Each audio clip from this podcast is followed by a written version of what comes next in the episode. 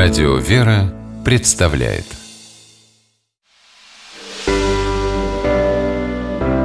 Семейные советы Священник Павел Коньков, настоятель храма во имя святителя Николая Чудотворца в Рязани, руководитель молодежного отдела Рязанской епархии. Считает, что истинного смирения можно добиться, просто собрав детей на прогулку.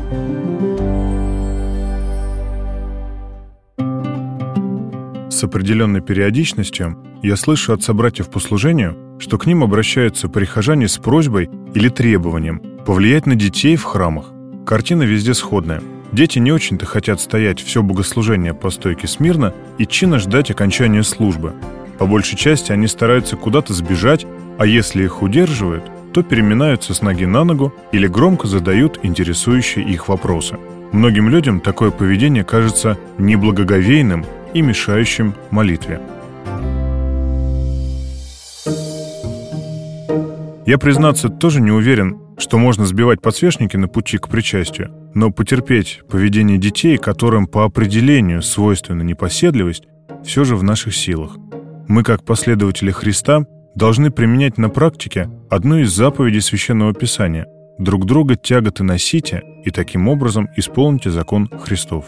Мы привыкли нести тяготы наших коллег, друзей, родственников, но когда дети, а ведь и они наши ближние, в храме начинают вести себя как дети, неужели нельзя их потерпеть? Неужели настолько нестерпим тот факт, что дети в сущности ведут себя нормально? Сразу вспоминается фраза митрополита Антония Сурожского. «Если бы вы действительно молились, они бы вам не мешали». Вообще задача православных родителей в деле духовного воспитания детей довольно простая. Никто не требует, чтобы наши чада стали священниками или монахами. Наша задача, чтобы дети чувствовали себя в храме комфортно. Не как в игровом детском центре, где можно находящегося рядом малыша побить поролоновым пуфиком и с победным кличем попрыгать на батуте.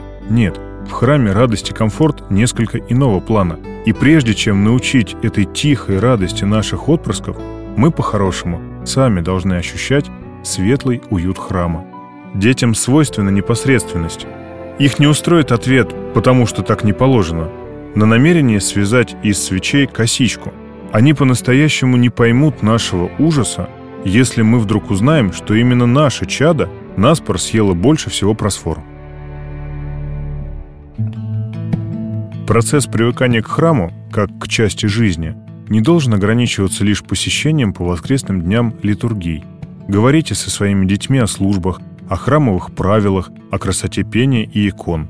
Пусть наши чада увидят, что их папам и мамам храм и служба приносят радость и умиротворение. Пусть дети почувствуют любовь, божественную любовь, которой Христос учит всех нас уже две тысячи лет.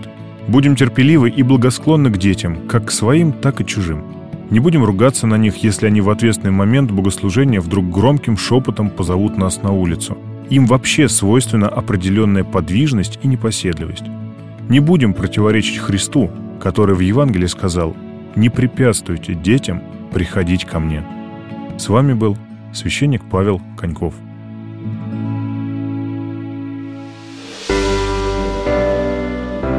Семейные советы –